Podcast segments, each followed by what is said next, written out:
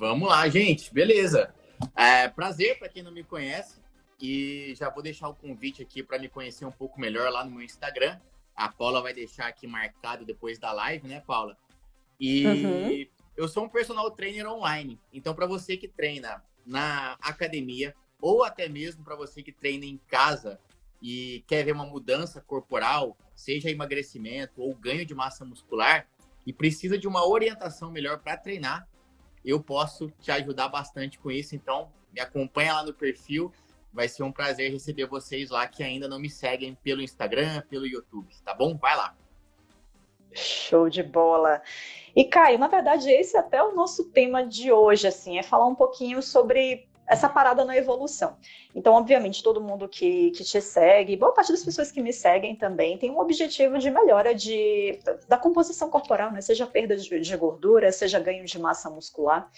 E eu acho que provavelmente em algum momento da evolução das pessoas, e é muito comum a gente ver isso é, no emagrecimento, óbvio que no ganho de massa magra também, até porque chega um ponto em que a pessoa talvez já esteja chegando ali na sua capacidade fisiológica máxima de construção de músculo, se ela leva aquilo a sério há muito tempo, se é uma pessoa muito treinada, e pode ser que ela enfrente esse mesmo problema de considerar que está estagnada. Mas é, falando no caso, então, vamos começar falando no emagrecimento, tá certo?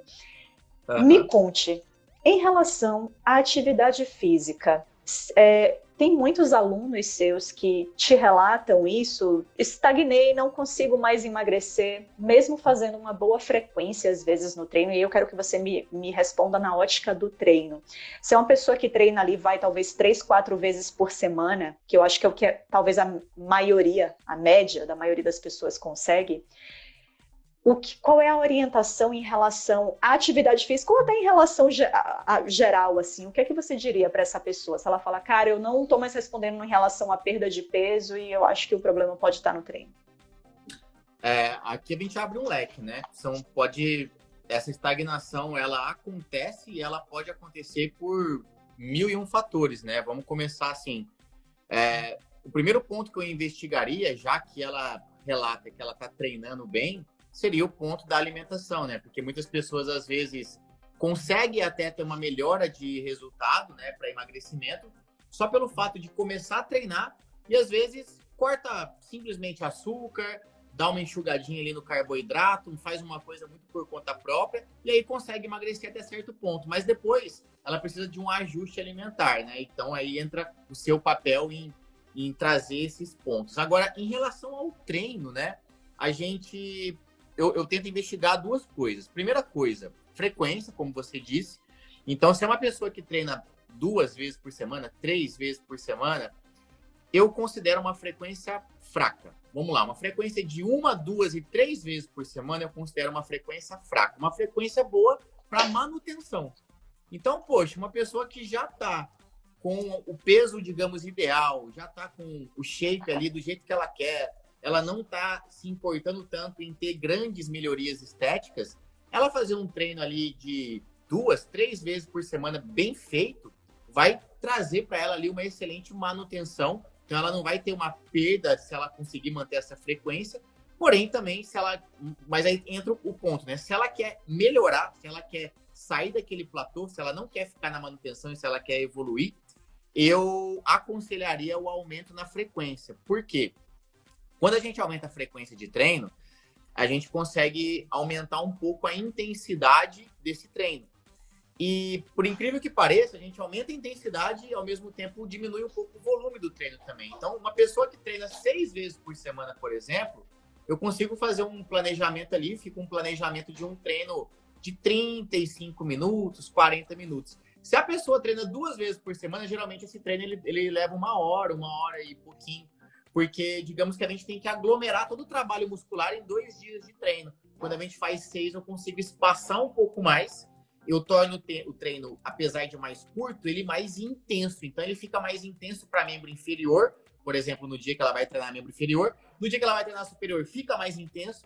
E um dia que ela tira parte, por exemplo, para fazer um treino cardiovascular, um HIIT, um treino abdominal, fica mais intenso porque ela vai focar aquele dia só naquela atividade. Então, ela não vai fazer um treino com muitos exercícios, vários exercícios ao mesmo tempo, que vai tornar o treino volumoso e menos intenso para cada região muscular. Então, assim, resumindo essa parte do treino, eu investigo frequência. Primeiro ponto. Três vezes eu considero pouco, até três vezes. Qual que é uma frequência que eu considero ideal? Seis vezes por semana. Dá para dividir bem na musculação, inclusive incluir um treinamento aeróbio bem interessante aí para seis vezes por semana. Mas beleza, de quatro vezes já é uma frequência que se a pessoa conseguir subir, já é um degrau. Então, quatro já é melhor do que três. Se ela está estagnada, está treinando três vezes, não consegue ir para seis ainda, vai para quatro então.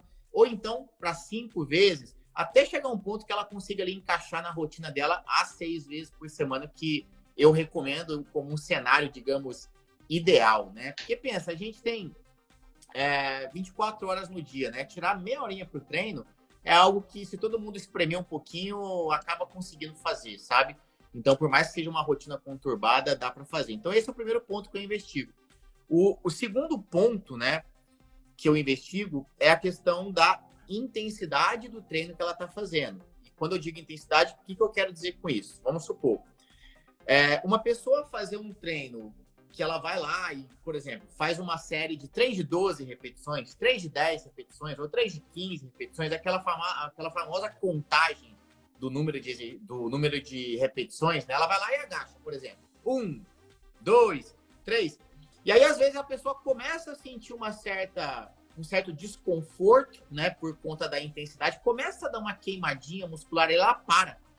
Aí deu as 12. Por... Aí é. deu as 12. Deu as 12 ela, ela para. Ou deu as 10, ou deu as 15, dependendo do que está prescrito no treino dela. Então ela para naquele número e muitas vezes ela para porque mentalmente ela acha que tem que parar naquele número. E não porque ela deu o máximo dela, é não porque ela ajustou bem a carga do treinamento, né? Porque, poxa, se ela fez, vamos lá, 12 repetições, parou na, na 12 repetição, né? E foi descansar, sendo que ela ainda tinha condições de fazer mais repetições, é um sinal que ela tá com a carga do treino dela desajustada. Então ela precisaria fazer o quê? Colocar um pouco mais de peso. Porque esse colocar um pouco mais de peso vai tornar o treino dela mais intenso, vai fazer com que o treino é, surta um, um resultado muito melhor para ela se ela passar a treinar até essa chamada, essa chamada falha, o, o máximo esforço, né? Ou pelo menos é, submáximo. Não precisa, não é, não é sempre também que a gente está com sangue no olho para treinar no nosso máximo, 100%. Mas quanto mais próximo disso a gente conseguir treinar, melhor, maior a intensidade, maior as adaptações musculares que a gente vai ter e, consequentemente, é, resultados estéticos. Então, assim, eu investigo a intensidade. Como é que eu investigo isso? No meu caso, como meus alunos são online, eu investigo através de vídeo, né? Então, eu peço para ele gravar um vídeo, para me ver como é que ele está treinando. Porque tanto pode ser um erro na intensidade, dele não estar tá indo até a falha, como pode ser um erro técnico também. Então, olha só, dentro da investigação do treino, né? Depois que a gente já descartou a frequência, a gente tem a questão da intensidade e a questão da técnica também, porque ele pode estar fazendo até a falha, mas ele está fazendo um movimento totalmente errado, está sobrecarregando mais a articulação do que propriamente a parte muscular. Então, esse, esses dois pontos são os pontos que eu tento investigar através de vídeo, quando o aluno coloca esse vídeo lá para que eu possa fazer a análise. Além disso, é, um terceiro fator e eu coloco como terceiro fator porque realmente eu não acho que é o mais importante, mas eu acho que é relevante, que é fazer as trocas periódicas de treino.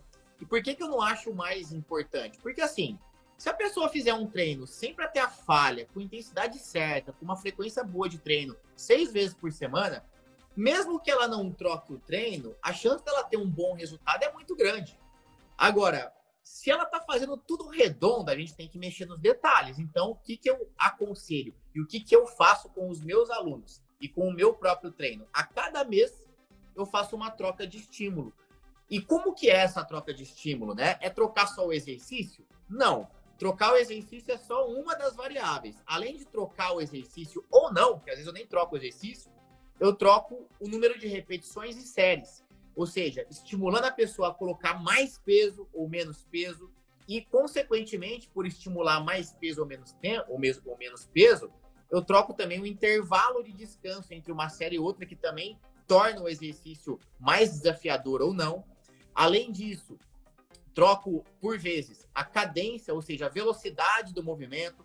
E daí, é, esse, digamos, esse conglomerado de, de variáveis é o que eu chamo de método. Então, a cada mês, eu troco, eu coloco um método de treino diferente em que eu estimulo de diferentes formas o, cor o corpo para o corpo não chegar naquele platô, né? E quando chega no uhum. platô, sinal que estagnou, sinal que está precisando de um novo estímulo, então a gente troca através disso. E aqui, só para fechar, vale um comentário que você já deve ter ouvido, mas talvez o pessoal nunca tenha ouvido. Que é o seguinte: quanto mais treinado é uma pessoa, menos treinável ela é. Então, assim, uma pessoa que está muito bem fisicamente, que ela treina é, com uma certa frequência, faz as trocas, é uma pessoa muito disciplinada, mais difícil é ela conseguir ter novos resultados fantásticos, assim, ao ponto de ser muito perceptível, porque ela já é muito treinada. Então a gente tem que mexer nos detalhes, nos micro detalhes do treino e da alimentação. Agora, uma pessoa que não é muito treinada, a pessoa iniciante, ou a pessoa que começou, parou, ficou um tempo parado e, re, e retomou, essa pessoa ela tem adaptações muito mais é, visuais, assim. São adaptações mais rápidas, né? Acontece um efeito emagrecimento mais rápido, um efeito de ganho de massa muscular mais rápido, mas esse efeito tende a ir diminuindo na medida que ela vai conquistando essas melhorias. Até porque, imagina se todo mundo começasse a emagrecer numa mesma velocidade. A pessoa ia chegar a um ponto que ia sumir, né? Ia acabar, ia acabar o peso para ela perder ali. Então, basicamente, é, é isso que eu tenho para colocar. Uma coisa que eu sempre pergunto quando a pessoa me diz isso, que ela fala assim, nossa, mas eu estou fazendo de tudo, reduzir carboidratos, eu até reduzi um pouco da gordura também, é, tô, tô, mantendo a proteína do jeito que você fala, Paulo, colocando em todas as refeições do dia, eu tô fazendo tudo. E não tá dando certo.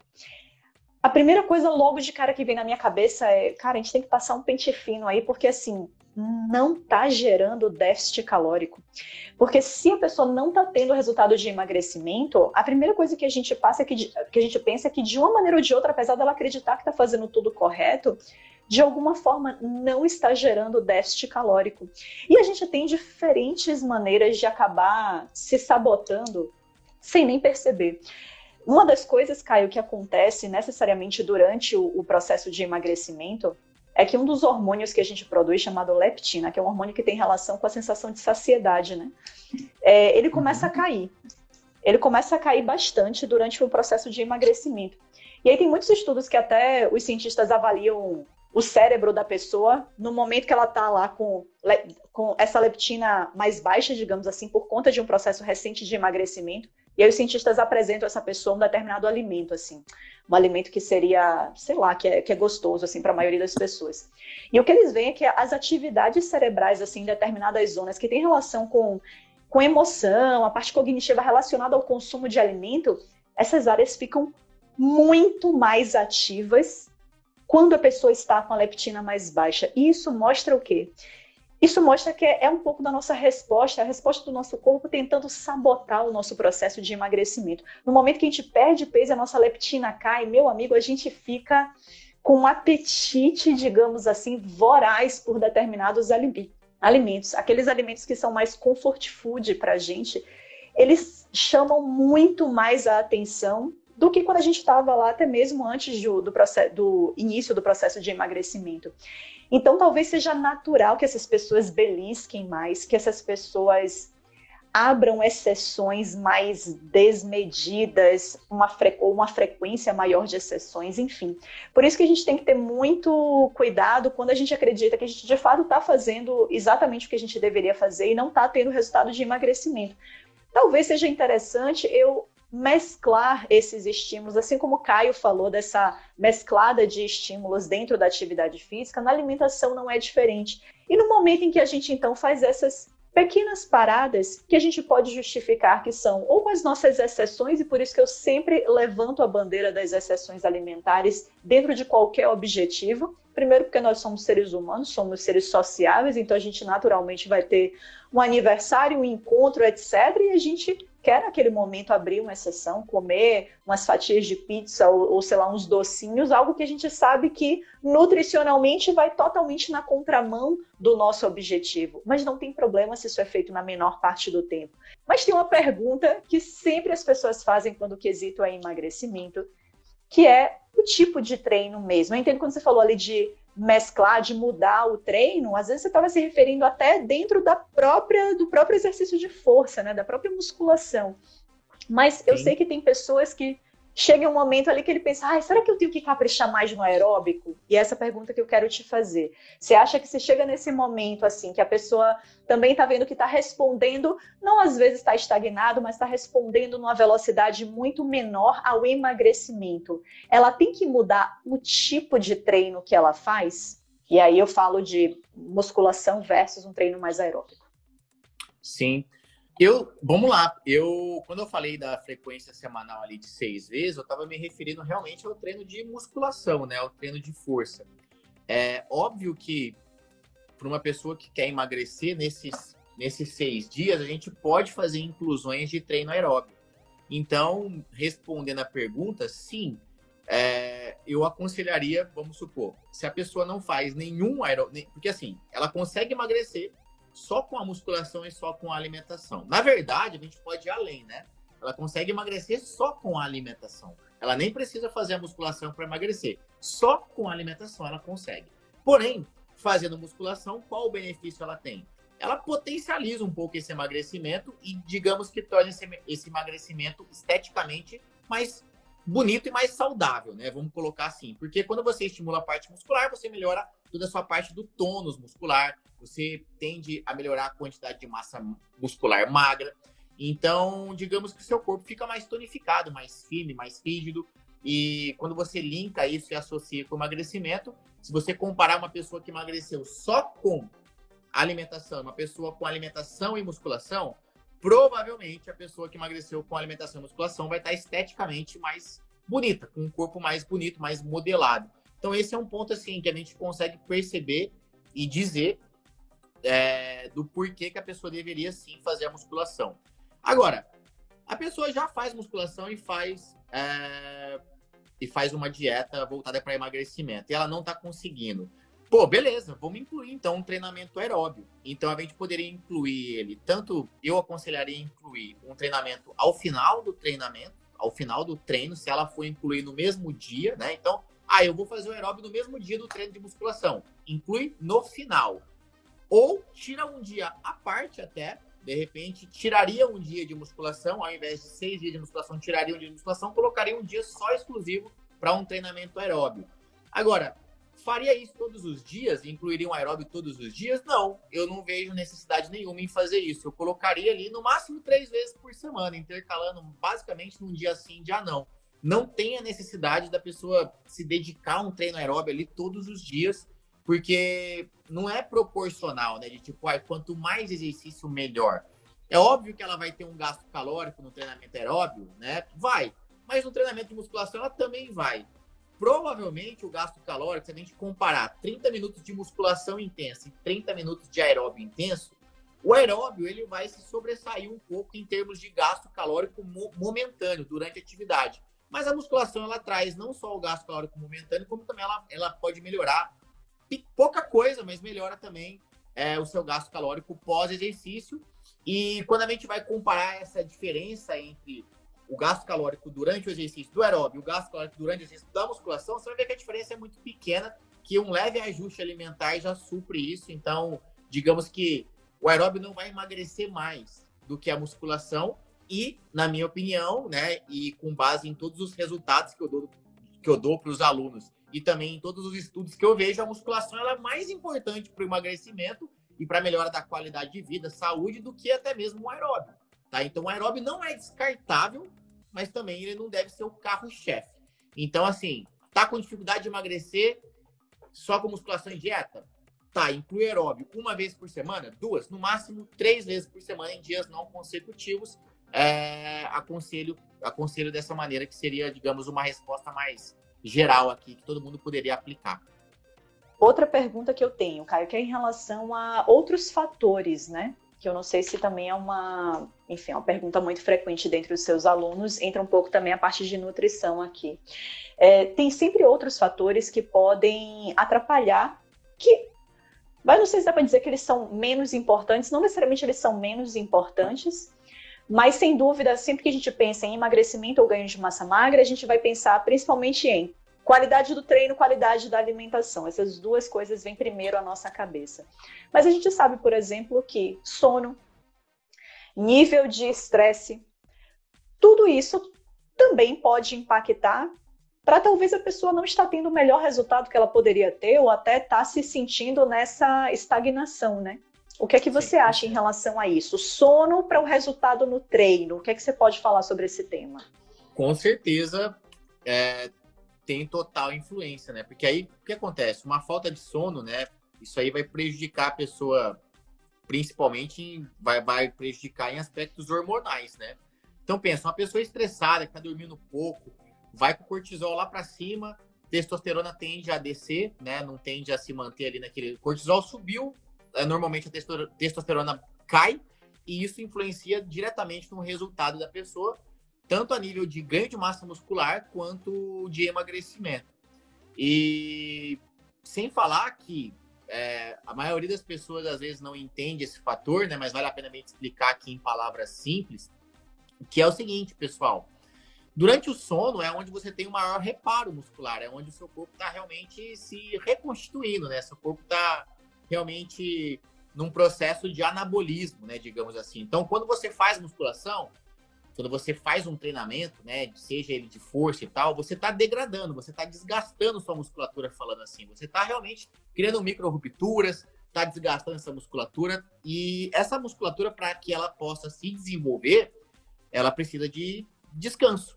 E no sono é um dos momentos que você tem esse, esse reparo muscular, é um dos momentos mais importantes, né, no sono profundo, que você tem esse reparo muscular, para que a sua musculatura possa se recompor, se recuperar e trazer o resultado anabólico que você está buscando, né, o ganho de massa muscular. E se esse sono está comprometido, com certeza todo o resto vira uma bagunça, né? Porque pensa, é, digamos que a base é treino e dieta, é o que todo mundo tá careca de saber.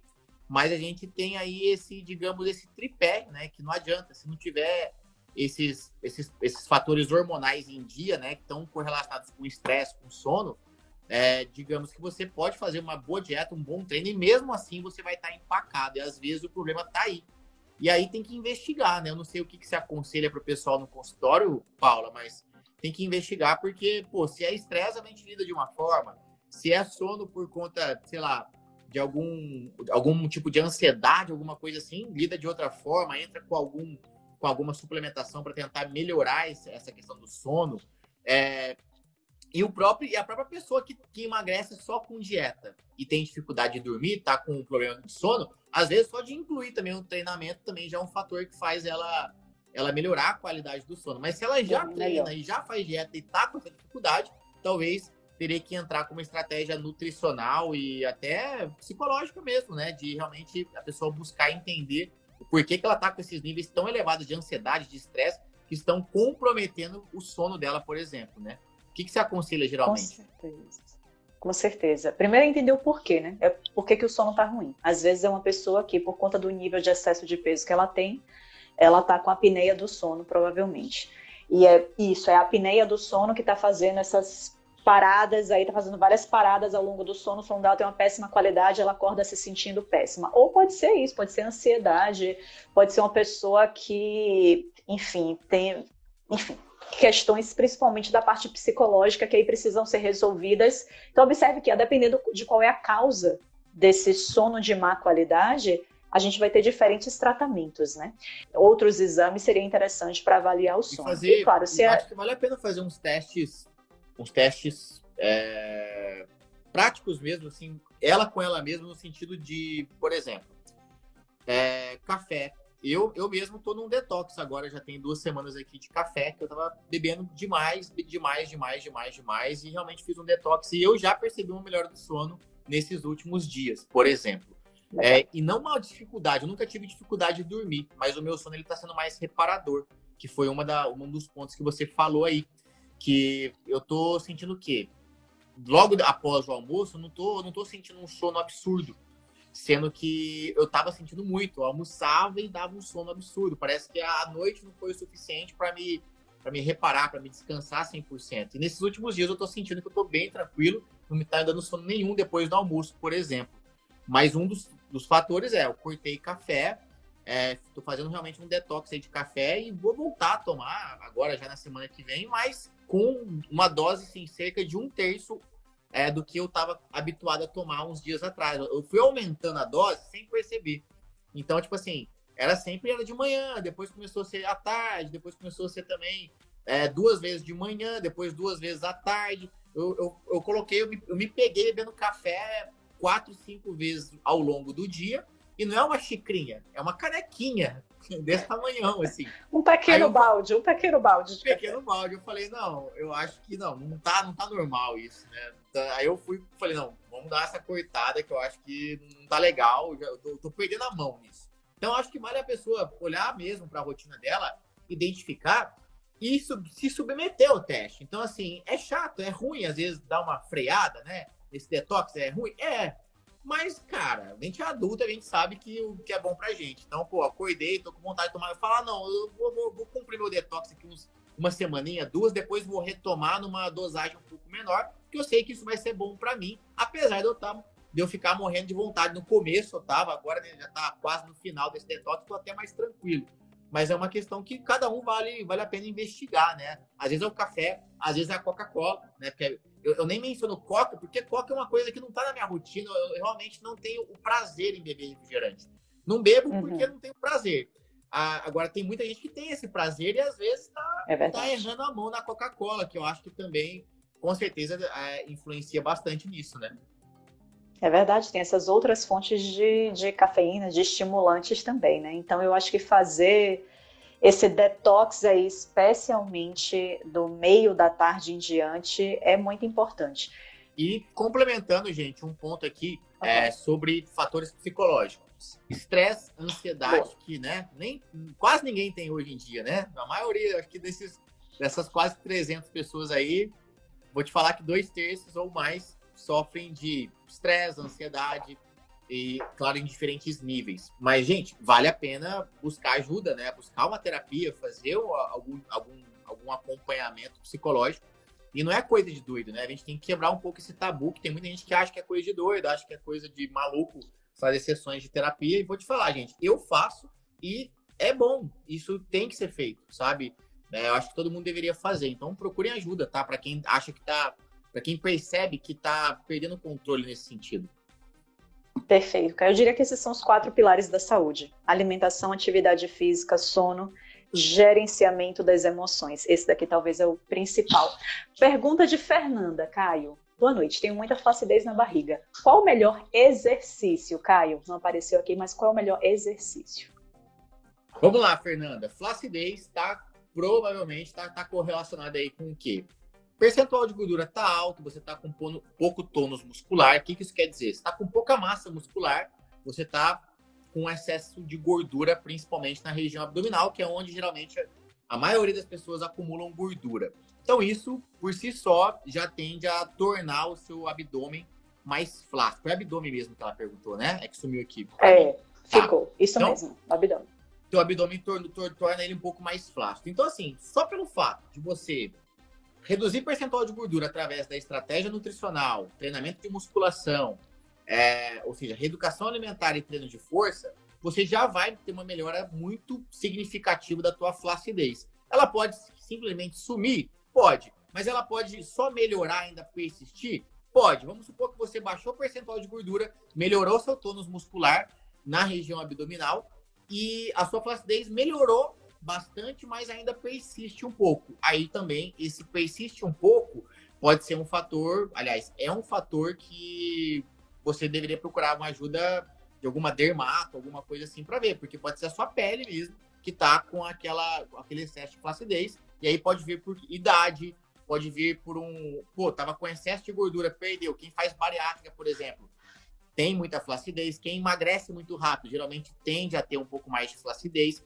Então tem que investigar até que ponto é, o excesso de gordura e o tônus muscular é responsável. E na maioria das vezes, 80% dos casos, só esses fatores aí já fazem você diminuir ou até eliminar a sua flacidez. Mas se persiste, aí já é um, um problema mais da, da pele mesmo, que você tem que tratar a parte. Agora, melhor exercício, eu queria muito te passar aqui um melhor abdominal que perde é, flacidez na barriga. E por incrível que pareça, para que você possa perder flacidez na barriga, você precisa treinar seu corpo inteiro e não a barriga de maneira específica. Então, acho que essa é a resposta para você. Perfeito, Caio. No caso das mulheres é muito comum essa flacidez também pós-gestação, né? Se faz uma barriga muito grande ali na gestação. Tem uma pergunta muito boa aqui, Caio, de Sheila. Eu vou colocá-la daqui a pouco na tela, que ela é grande. Ó. Tenho que sentir dor no músculo treinado no dia anterior mesmo? Não entendi essa parte, Sheila. Deixa eu ver se Caio entende. E eu não suo muito, mas sinto os batimentos cardíacos acelerados e a respiração ofegante. Eu acho que ela deve estar se referindo a essa coisa da estagnação. Ela no treino não sua muito, mas sente que os batimentos cardíacos ali aceleram, que ela fica ofegante.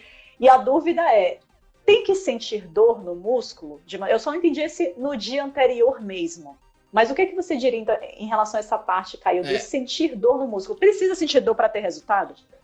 É, vamos lá. Durante o treino, né, a gente tem. Vamos, vamos tentar dividir essa pergunta em essa questão da dor em dois, em dois pontos. Vamos falar sobre a dor durante o exercício e a dor pós-exercício, que geralmente é chamada dor tardia, que vem de um até dois dias, é mais comum vir dois dias após o treinamento. Então vamos lá, durante o treinamento, tem que sentir dor? Qual é a sensação que a gente tem e que deveria ter durante o treinamento? Tudo vai depender, como eu falei há pouco, da metodologia de treino. Então, o que, que eu quero dizer com isso? Quando você faz um treino, onde. Vamos pegar um treino mais comum. Numa. Entre 8, 12, 15 repetições, ou seja, quando você faz de 8, 12, 15 repetições, essa média de repetições, você vai ter uma sensação, né? Desde que você faça com uma carga bem ajustada até a falha, você vai ter uma sensação de queimação muscular, né? Então, vamos lá. Você começou a fazer um, sente nada, só o peso. Dois, três, quatro. Começa a sentir um desconforto bem leve, aí vai cinco. Esse desconforto vai aumentando, seis, começa a queimar mais. Sete, vai queimando, vai ficando meio insuportável, vai oito, e vai ficando cada vez mais insuportável essa dor local daquele músculo que você está trabalhando, até chegar num ponto que você trava, que é a chamada falha muscular. Então, assim, sim, você deve, você deve sim sentir essa dor muscular se o seu treino ele tem essa margem de número de repetições, oito para cima, digamos assim. Agora, existem algumas metodologias de treino que eu estimulo um pouco mais de força, que aí eu peço o número de repetições quatro, seis.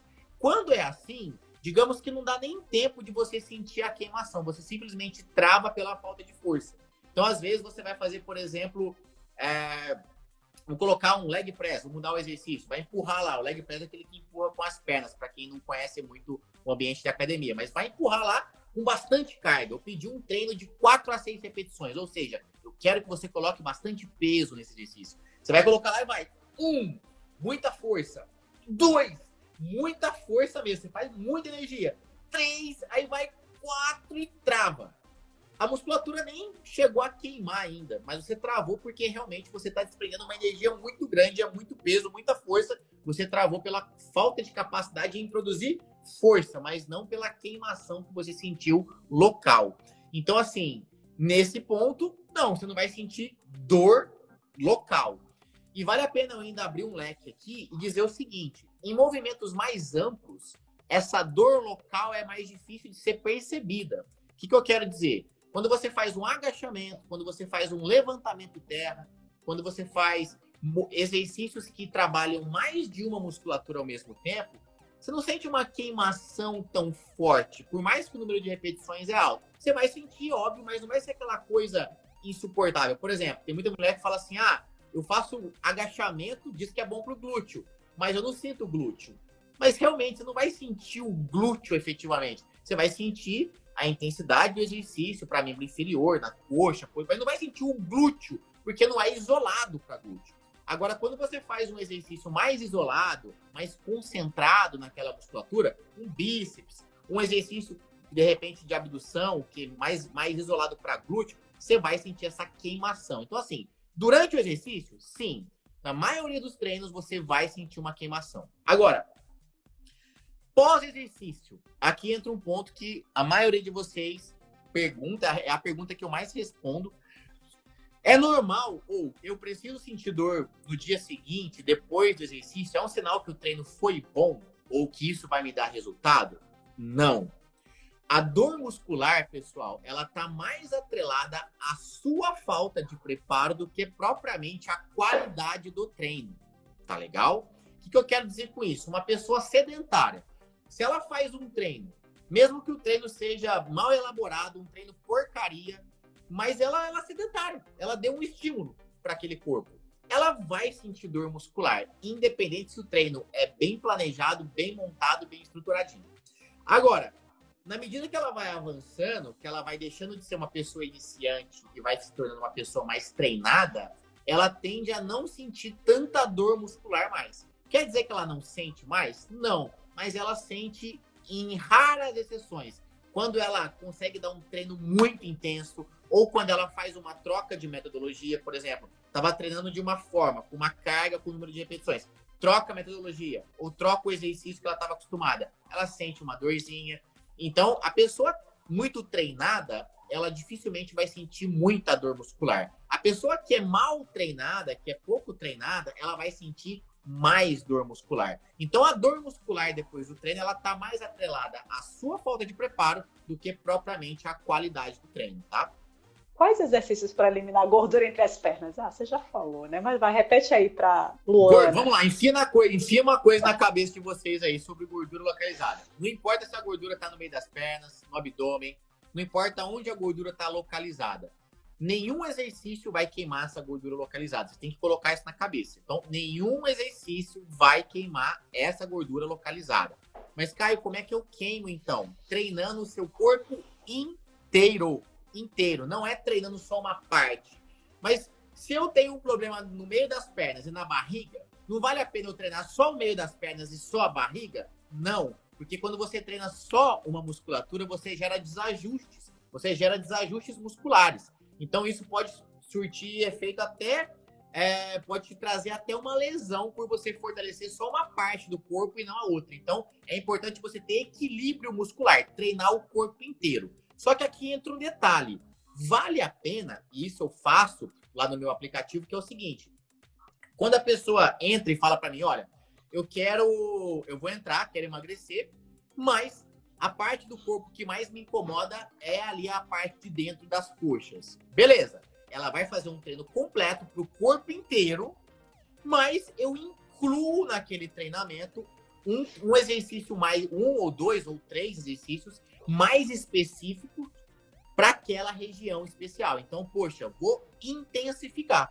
Digamos que eu vou dar um extra, uma atenção especial a mais para aquela musculatura, porque isso, né, não vai queimar a gordura localizada, mas vai melhorar o tônus muscular daquela região, esteticamente vai deixar aquela região mais bonita. Então, é assim que eu faço, né? Eu intensifico a parte que tá ruim, mas é, é um, observem, é uma intensificação e não um foco naquela região, tá? O, o, principal é você treinar o corpo inteiro e só intensificar. Perfeito. Então, já respondendo rapidamente a Vivi aqui que botou, tem a famosa pochete e sou magra. Como faço para perder a pochete? Vivi, é, se existe gordura localizada, em algum momento você vai ter que fazer um leve déficit calórico. Pelo fato de você já ser magra, ou seja, você é uma pessoa com excesso de gordura, tem um pouquinho de gordura concentrada em uma região e isso te deixa incomodada com aquilo. Você vai precisar fazer um leve déficit, porque para perder gordura você precisa fazer déficit calórico. A grande questão é que você tem que estar treinando força muito bem, leve déficit calórico e o tempo, a constância no bom treino e no leve déficit calórico vai fazer você perder essas gordurinhas localizadas. Aí é paciência, gente. Perder vários quilos quando a pessoa está obesa. Isso a gente consegue num curto espaço de tempo, né? Aqueles primeiros quilos em grande quantidade a gente consegue num curto espaço de tempo. Mas depois que a gente quer mexer na gordurinha no detalhe, a gente precisa da constância. E na verdade, um obeso que vai emagrecer e vai se manter magro precisa também da constância. Então, no final das contas, todo mundo tem que se habituar a se alimentar bem e treinar na rotina. Treina para sempre, gente. Enfia na cachola. Treina para sempre. Com certeza. Gente, eu vou pegar a última pergunta porque preciso liberar Caio dessa live. Giovana Pinho aqui. Vocês são ótimos. Muito obrigada, Gi. Em quanto tempo, em média, uma pessoa perde massa muscular se parar de treinar, Caio? Legal. Pergunta interessante. É... Por incrível que pareça, né? Esse processo de perda ele acontece, mas ele também não é imediato, né? Então tem gente que às vezes, vamos lá, eu, deixa eu começar de trás. Tudo vai depender do seu tempo de treino, né? Então vamos supor, uma pessoa que já treina há anos, né? Pessoa super bem treinada, ela já treina, não digo nem há anos, mas vamos dizer há pelo menos mais de seis meses, com uma constância bem legal. É uma pessoa que já adquiriu um certo nível de massa muscular, que está ali num flow legal de treino ela pode se dar o luxo de tirar uma semana em off e realmente não treinar por algum motivo. De repente faz uma viagem, uma semaninha é, vai fazer ela perder tônus muscular, mas não faz ela perder massa muscular. Ou seja, aquele, aquele inchaço muscular, aquela, aquele tônus muscular mesmo, ele se perde um pouco. A musculatura vai, digamos, dar uma, uma murchada. Mas o fato da musculatura dar uma murchada não quer dizer que a pessoa perdeu massa muscular e jogou todo o trabalho fora. Assim que ela retoma, logo após uma semana, ela faz essa recuperação e na, em uma semana, duas, ela já volta ao estado normal. Agora, se esse, essa pausa nos treinos, ela começa a ultrapassar, ela, ela ultrapassa, na verdade, três semanas, por exemplo, você já começa a perder não só tônus, mas você começa a ter uma perda de desempenho mesmo. De desempenho em relação à força, em relação à resistência, e daí você já começa, sim, a perder massa magra, massa muscular magra. Então eu diria que para uma pessoa muito certinha, regradinha, treinando bem, pô, vou viajar uma semana e, cara, eu quero, não aguento, eu quero tirar um off mesmo, não quero treinar, ou vou só fazer um aeróbiozinho, só para me manter ativo, mas não vou treinar musculação. Tudo bem, uma semana não vai fazer você jogar o trabalho fora, mas três semanas em diante, já você já começa a perder. Agora, a boa notícia é, né? A, a notícia ruim é que você demora muito para ganhar massa muscular e três semaninhas você joga ali, às vezes, meses de trabalho fora. Agora, a notícia boa, a notícia boa é que se você já atingiu um certo nível de massa muscular, e mesmo que você jogue esse trabalho fora em três semanas, para você reconquistar esse, esse ganho de massa muscular, para você que já atingiu esse nível um dia, é mais fácil, que é a chamada memória muscular. Você vai ter mais facilidade para voltar àquele estágio que você tinha antes do que uma pessoa que vai começar do zero. Então, essa é notícia boa, tá? Show de bola! Caio Senhorete, muitíssimo obrigada por essa participação aqui nessa live de hoje. Acho que a live foi extremamente enriquecedora para todo mundo. Muito obrigada, que eu sei que você tem compromisso agora, então eu vou te liberar. E é isso, deixa o seu recado final aí para a galera. Que isso, eu que agradeço. Sempre que possível, vamos fazer essa live juntos, né? De vez em quando a gente faz aqui no seu, para sua galera, no seu Insta. De vez em quando a gente faz para minha galera lá no meu Insta. E pessoal, foi um prazer contribuir com vocês com essas dúvidas de treino. Como eu falei no início da live, vai lá no meu Instagram, confere lá os meus vídeos, que tenho certeza que para você que treina vai ser de grande valia lá. Vocês conferirem as minhas dicas. Fechou? Valeu, pessoal. Perfeito, Caio. Valeu. Boa noite. Boa noite, galera. Tchau, tchau. Até a tchau, próxima. Tchau. Beijo. Até mais.